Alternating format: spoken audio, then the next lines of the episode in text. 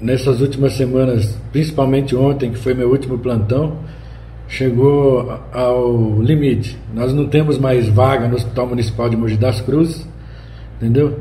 E as outras estruturas da região, como os hospitais particulares, outros hospitais SUS, também não tem vaga. Este é Austelino Ferreira Matos, médico que trabalha na linha de frente contra a Covid-19 nos hospitais municipais de Mogi das Cruzes, Suzano e Bertioga, todos no estado de São Paulo. O relato do profissional é apenas mais um entre tantos outros e que demonstram que o Brasil vive o pior momento da pandemia, um ano depois da chegada do coronavírus. Há 40 dias, a média móvel diária de mortes no país está acima de mil. Fevereiro de 2021 foi o segundo pior mês da pandemia no Brasil, com mais de 30 mil mortes registradas oficialmente, perdendo apenas para julho de 2020 com 32 mil mortes. É, no Hospital Municipal, a situação hoje, nós temos 54 leitos ocupados de, por Covid, nós temos todos os andares e leitos ocupados, e quem chega ao nosso pronto-socorro não consegue vaga, porque não tem vaga no nosso hospital, não tem como a gente atender.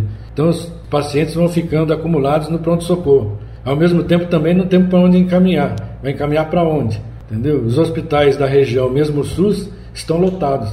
Então nós precisamos hoje de estrutura, de estrutura de guerra. Estrutura do quê? Ou voltar aos hospitais de campanha, entendeu? Para que a gente tenha mais leitos de UTI, mais leitos de clínica para poder atender esses pacientes, ou então não tem mais o que ser feito. É, nós vamos assistir é, é, pacientes sem, sem ter ponto de oxigênio e se agravando e morrendo nas portas dos hospitais. O, o, nós chegamos no limite, nós precisamos da ajuda do governo federal e estadual. Está na hora dessas entidades parar de briga e começar a sentar todos os secretários de saúde e tomar uma atitude para quê? Para salvar a população. Não adianta o seu Bolsonaro ficar fazendo é, populismo, entendeu? E a esquerda querer poder, entendeu? Você não vai ter ninguém para votar depois. Por quê? Porque vai, vocês vão perder toda a nossa população.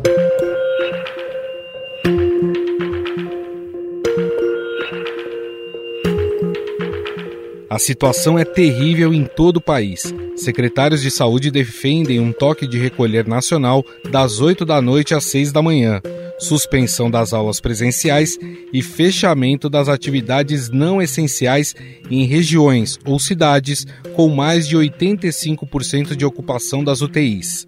O governador de São Paulo, João Dória, disse que as próximas duas semanas serão as mais duras e graves para todos os estados brasileiros desde o início da pandemia. Nas próximas semanas, as notícias serão difíceis, eu tenho que reconhecer isso. Não quero ser o arauto da má notícia e nem da desesperança, mas as duas próximas semanas serão duas semanas muito duras para todos os brasileiros.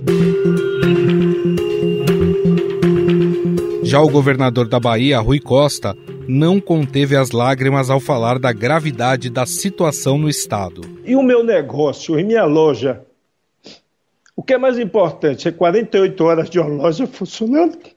O ouvido humano. Desculpe. Enquanto a situação no país se agrava, o presidente Jair Bolsonaro segue na contramão de todas as recomendações sanitárias e propagando mentiras sobre o tratamento precoce, defendendo o uso de medicamentos sem qualquer eficácia. Em alguns países tem confirmado o tratamento precoce que tem dado certo. O que mandei confirmar agora é a Coreia do Sul. Seria com a cloroquina. Não sei qual outro país também está usando ivermectina. Te manda confirmar, comprovar isso aí. Já que aqui dentro você não pode falar o filé, virou crime. Tem gente da polícia que interessa ver o cara ser entubado e ter outros problemas mais graves até, né? O presidente também segue criticando o fechamento de atividades não essenciais. Se não me engano, nove estados estão fechando tudo. Não deu certo ano passado.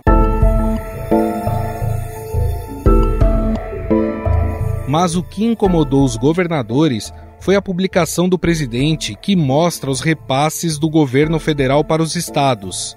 Segundo os governadores, os recursos efetivamente repassados para a área da saúde são uma quantia absolutamente minoritária dentro do montante publicado por Bolsonaro. Não existe dinheiro federal, não existe o dinheiro do Bolsonaro, não existe o dinheiro do Eduardo Leite, existe um dinheiro público, o dinheiro da população e que precisa ser aplicado de acordo com as regras constitucionalmente definidas. Mas esse ataque do presidente tem um alvo. A ministra do Supremo Tribunal Federal, Rosa Weber, acolheu o pedido feito pelas procuradorias dos estados de São Paulo, Maranhão e Bahia e determinou que o Ministério da Saúde volte a financiar leitos de UTI destinados a pacientes com Covid. Na sexta-feira passada, o presidente fez uma ameaça.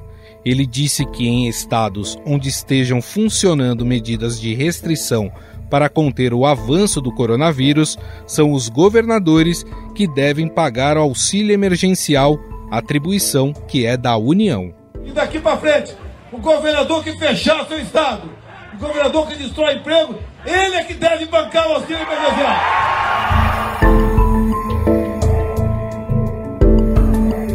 Sem diálogo com o governo federal, os governadores se encontraram com o presidente da Câmara dos Deputados, Arthur Lira, para discutir ações no combate à pandemia. Quem nos conta mais sobre esse encontro é o repórter do Estadão em Brasília, Matheus Vargas.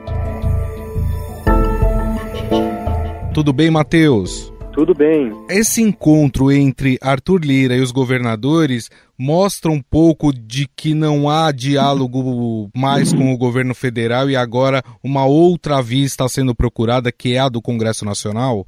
Mostra, mostra sim que uh, tem um, um, vácuo ali né, de diálogo com o governo federal, com o presidente Bolsonaro, que o presidente Bolsonaro nesse momento até está movendo uma nova ofensiva né, contra os governadores, nas redes sociais, criticando muito, desacreditando as medidas mais restritivas que governadores têm proposto e têm até decretado uh, para evitar a circulação do novo coronavírus em estados que estão em colapso já. Então, teve um pouco esse efeito simbólico também. Até os governadores, quando saíram daqui, disseram que uma das sugestões que eles fizeram ao presidente da Câmara foi a criação de um grupo de trabalho, algo nessa linha, com a liderança do Congresso para discutir o calendário de vacinação, a compra de vacinas, não para comprar vacina, claro, mas para tentar resolver problemas até com embaixadas mesmo, quando necessário, ou com a Anvisa, chamando esses agentes para conversar. Para resolver o problema da vacinação, vacina para os brasileiros, com maior brevidade, com maior urgência, com mais efetividade. E tentar uh, achar né, uma, uma liderança, alguém para para ter um protagonismo nessas discussões sobre o calendário de vacinação, principalmente. É, você já citou algumas coisas que foram conversadas nesta reunião, mas de concreto, o que, que saiu desse encontro dos governadores com o Lira? Olha, de concreto, nada que dê muita esperança de que vá alterar um cenário sobre a compra das vacinas e tudo mais. Ficou um pouco nessa medida quase abstrata, né? Criar um grupo uh, com a liderança do Congresso algo nesse sentido e uma promessa de que vai dar celeridade às votações que tratem de vacina, mas já faz tempo, né, que governadores, prefeitos, todo mundo está procurando uma liderança para levar adiante essas discussões. E até os governadores mesmos já dizem que o dinheiro não é o que falta para, por exemplo, a compra da vacina. O Ministério da Saúde, por meio da medida provisória, conseguiu ali um crédito de 20 bilhões, né, para a compra das, dos imunizantes e não gastou ainda uma parcela muito significativa disso. Ainda tem recursos para fechar novos contratos. O governador do Piauí, o Wellington Dias, até comentou que, segundo Lira, o Ministério da Saúde vai agora comprar a vacina da Pfizer e da Janssen. Nós hoje temos contratos, contratos com a AstraZeneca, contrato com a Sinovac no Butantan, contrato com a Serum na Índia, mas há necessidade de um acompanhamento, porque envolve atores do Brasil e de fora do Brasil. Mas também são promessas que a gente já ouve há algum tempo. Então, assim, teve um efeito muito mais simbólico mesmo, de mostrar, olha, se o Ministério da Saúde não anda, se o presidente da República não quer dialogar, a gente tentar falar com outras pessoas. Muito bem. Bom, este é o repórter do Estadão em Brasília, Matheus Vargas, que nos trouxe um pouco mais de detalhes desse encontro do presidente da Câmara dos Deputados, Arthur Lira, com os governadores. Matheus, mais uma vez, muito obrigado, um bom trabalho para você. Tá certo, obrigado. Mas afinal, o que deve ser feito neste momento para frear a Covid-19 e evitar um colapso no sistema de saúde? Para falar sobre o assunto, convidamos o médico e neurocientista Miguel Nicoleles.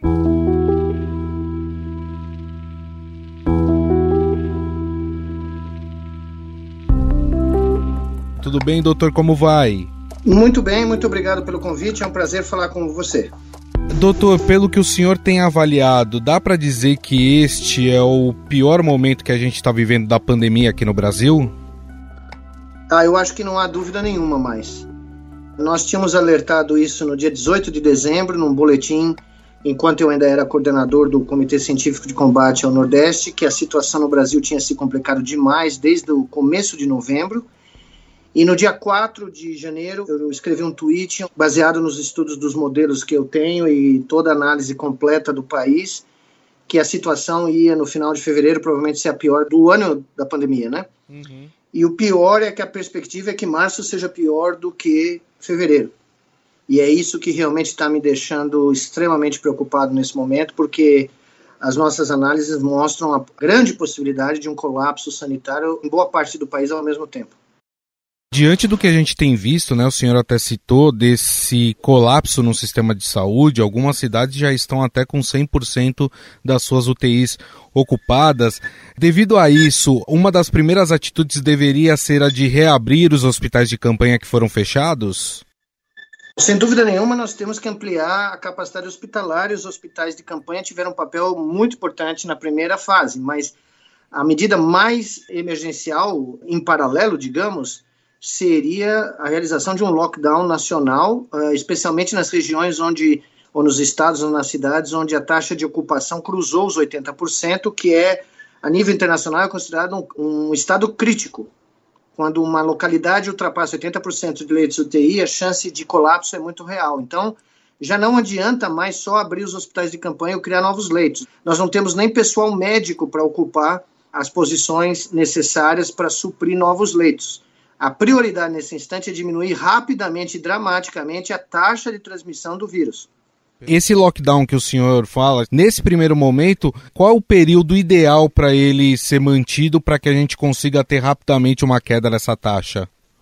Pelo menos 21 dias, mas a cada dia que nós deixamos de fazer o que é correto e usamos medidas paliativas, como toque de recolher só no fim de semana, toque de recolher só à noite, cada dia que passa, esse tempo mínimo aumenta e ele não aumenta linearmente, ele aumenta exponencialmente, porque, segundo o Imperial College acabou de soltar um relatório hoje sobre o Brasil, a nossa taxa de replicação média já é 1,13, muito acima de 1, que é o valor onde nós teríamos um certo equilíbrio, uma pessoa só infectando uma outra, mas nós estamos numa crescente.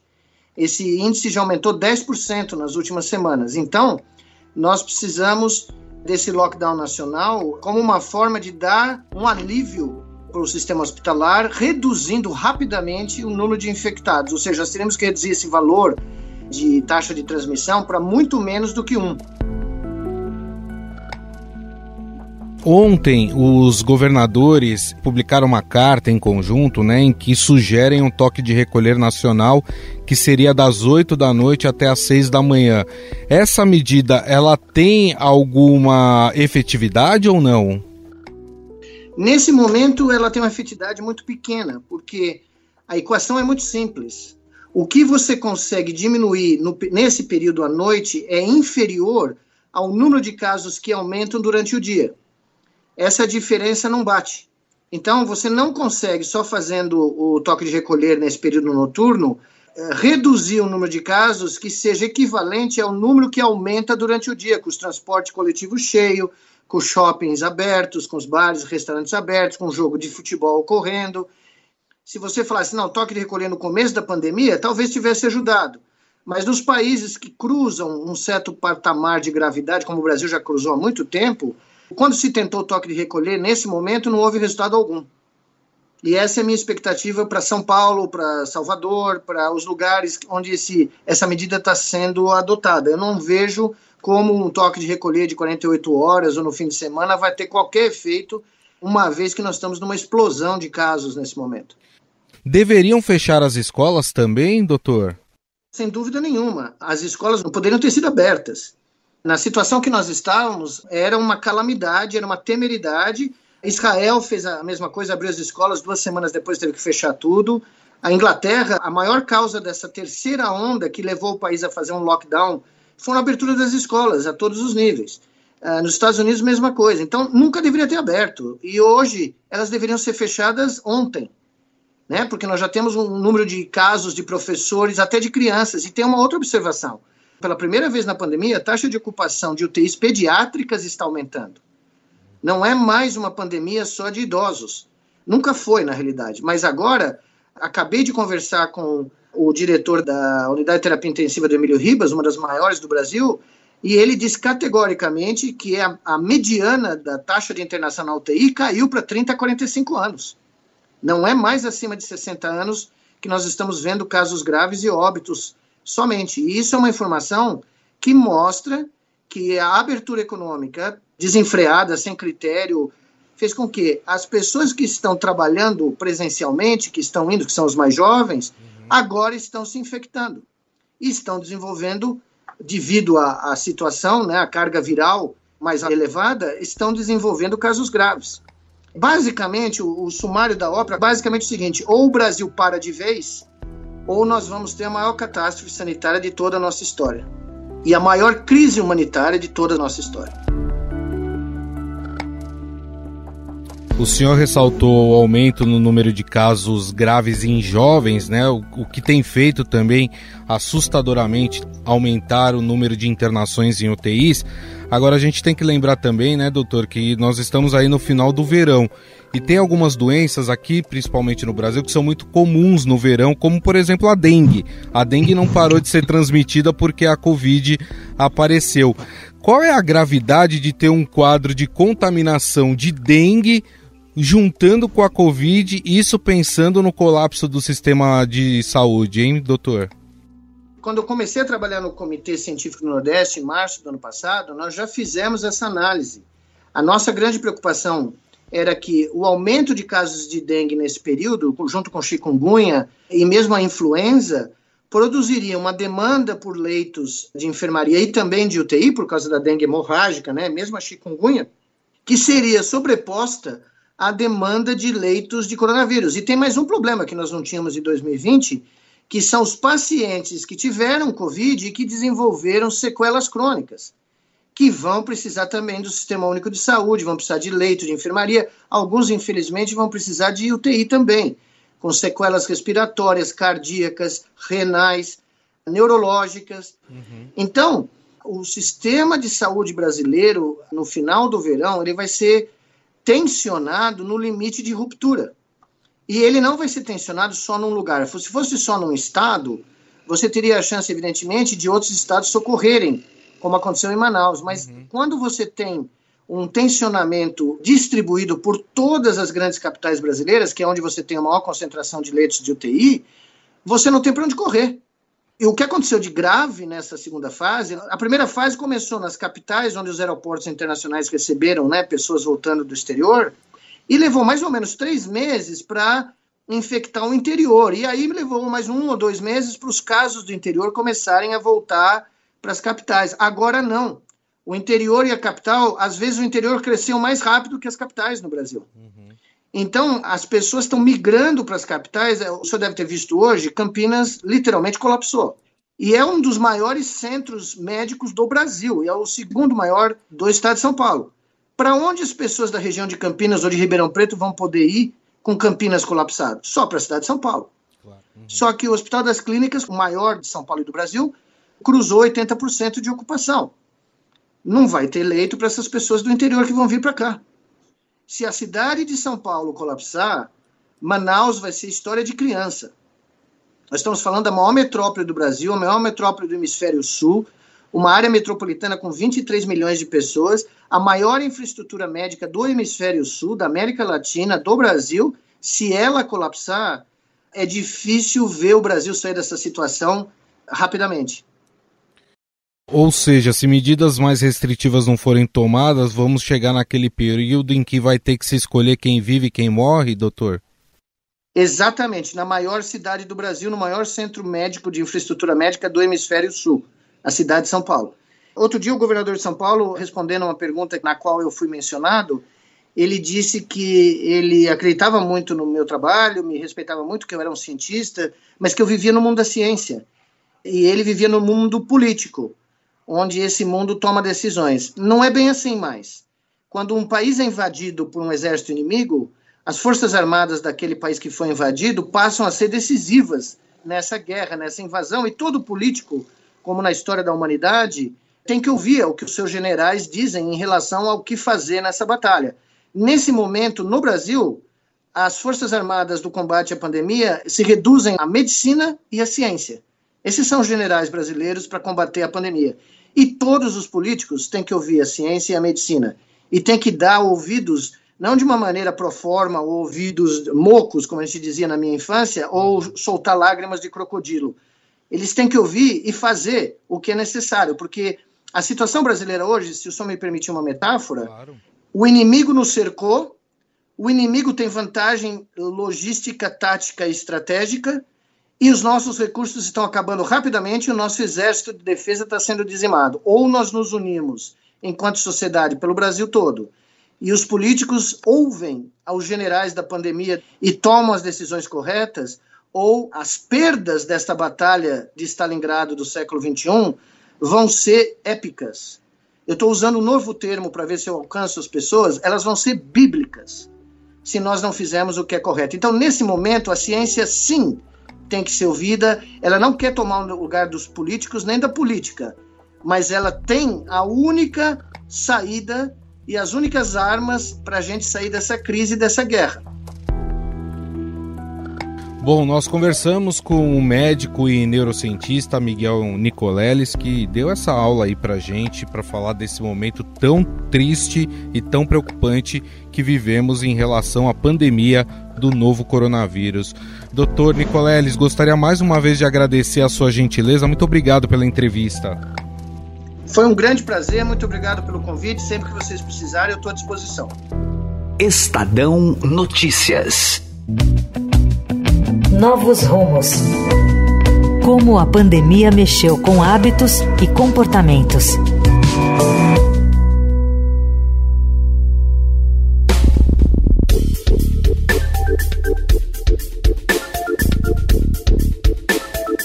Semana, estamos apresentando este quadro com dados e reflexões sobre uma pesquisa inédita feita pela consultoria Oliver Wyman.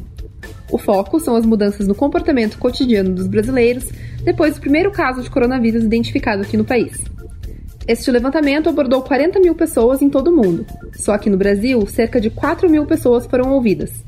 No terceiro capítulo desta série, vamos falar sobre dinheiro. Já é sabido que o brasileiro não tem costume de poupar, mas, diante dos efeitos de uma pandemia tão extensa, será que a relação dos brasileiros com o dinheiro se alterou? O estudo revela que sim. A maioria dos entrevistados, 69%, diz querer poupar mais depois que a pandemia acabar, em comparação com o que economizavam um ano atrás. A coordenadora de marketing Slane Barreto, de 32 anos, conta para nossa reportagem que reaprendeu a administrar as finanças depois de ficar seis meses desempregada durante a pandemia. Quando chegou setembro, eu consegui um novo emprego, então eu restabeleci minha vida, voltei a morar em São Paulo, num cantinho para mim, mas adotei algumas medidas de organização pessoal para não acontecer novamente o que eu passei do ano passado para cá. Então, a primeira coisa que eu fiz, assim, foi quitar todas as minhas dívidas. Outra coisa que eu fiz também, eu tinha uma planilha já de muito tempo, que ela é excelente para controles de gastos e despesas, então ela foi excelente, porque ela consegue me apontar exatamente onde eu estou gastando mais. Ah, procuro pagar à vista mesmo, agora tendo cartão de crédito também, algumas coisas eu prefiro pagar à vista para não ficar acumulando. Então eu cortei alguns gastos, mas ainda o que mais eu sou desorganizada e eu ainda não consigo economizar com alimentação. Então foram essas atitudes que eu fui tomando da pandemia para cá, para que eu não sofra o que eu sofri entre março e setembro. A mudança do comportamento de Slane, porém, reflete por enquanto apenas a intenção dos brasileiros e não a realidade. De acordo com o levantamento, apesar de a maior parte da população pretender economizar mais no pós-pandemia, as pessoas ainda não têm o dinheiro para isso, visto que perderam renda nos últimos meses. Para 46% dos entrevistados, a renda diminuiu na pandemia. O número é próximo ao total de pessoas que reduziram também as suas economias no período, 47%. Ainda segundo a Oliver Wyman, apenas 16% dos brasileiros conseguiram aumentar o volume economizado no último ano. Para a coordenadora do Centro de Estudos em Finanças da Escola de Administração da FGV, Cláudia Yoshinaga, ainda que a pandemia tenha reduzido a renda dos brasileiros, ela tem potencial para transformar o hábito das pessoas. O que a gente pode dizer que houve um lado positivo dessa pandemia com relação às finanças dos brasileiros? Talvez tenha sido mesmo o alerta que tenha criado em várias pessoas com relação à necessidade de se ter uma reserva de emergência, em se ter um colchão de poupança para sobreviver a períodos inesperados como esse da pandemia de Covid-19. Serviu para mostrar que uh, estamos sujeitos a eventos como esse e que estar preparado financeiramente para isso faz com que você tenha um período menos difícil. Já o presidente da Associação Brasileira de Educadores Financeiros, Reinaldo Domingos, é mais cético quanto ao potencial de transformação da pandemia. Para ele, os brasileiros devem voltar a gastar mais quando a pandemia acabar. Quando se trata de educação financeira, nós estamos falando de uma cultura de hábitos contínuos, frequentes e que tem que ter motivos. As pessoas esquecem muito rápido, as pessoas têm uma memória muito curta. Alguém fez alguma coisa ontem, amanhã já faz uma coisa boa, já esqueceu do que é ruim. Ou eu fazia de uma forma porque eu estava fechado dentro e confinado dentro da minha casa. Não necessariamente eu vou mudar as minhas atitudes lá na frente. Isso tudo leva as pessoas a ter o modelo de orçamento financeiro também, é bom ressaltar isso. Qual o modelo mental do orçamento financeiro do brasileiro? Ganha, gasta, se sobrar, faz alguma coisa. Para fechar esse quadro, vamos ouvir a repórter de economia do Estadão, Luciana Dinevich, que fala um pouco sobre os bastidores dessa reportagem. A sensação é que a população em geral ficou assustada com o tamanho dessa pandemia, com o tamanho dessa crise causada pela pandemia, e com medo de perder renda a qualquer momento, é, ou ter um corte profundo de salário, como aconteceu com muita gente, né, quando o governo autorizou a redução salarial e, e, e de jornada nas empresas. E isso fez com que as pessoas ou começassem a guardar dinheiro, a investir, a poupar, ou não podendo fazer isso porque ainda estão sofrendo com a crise, porque não está sobrando dinheiro, elas estão com essa intenção de começar a fazer isso assim que possível, para não passar por um sufoco quando uma nova crise vier ou quando perder o emprego. A matéria completa você pode acessar no site do Estadão. Amanhã, no quarto capítulo desta série, vamos falar sobre carreira, o home office fez você pensar em mudar seus rumos profissionais? Você está desconfortável com a carreira nesse momento? Essas perguntas terão respostas no capítulo de amanhã. Não perca!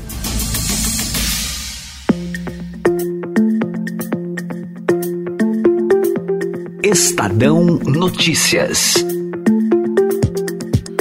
O Estadão Notícias desta quarta-feira vai ficando por aqui. Contou com a apresentação minha, Gustavo Lopes, produção de Bárbara Rubira e Ana Paula Niederauer e a montagem é de Carlos Amaral. O editor do núcleo de áudio do Estadão é Emanuel Bonfim. O diretor de jornalismo do Grupo Estado é João Fábio Caminoto. Mande seu comentário e sugestão para o e-mail podcast@estadão.com. Um abraço e até mais. A vacina protege você e protege os outros. Por isso, quanto mais gente disser vacina sim, mais protegido todo mundo vai ficar. Quando for a sua vez, vai até lá, levanta a camisa e mostra o braço. Mostra para todo mundo que você diz sim. Sim para a esperança, sim para a volta do abraço, sim para a vida. Vacina sim. Vacina sim. Uma campanha do Consórcio de Veículos de Imprensa para todos. Vacina sim.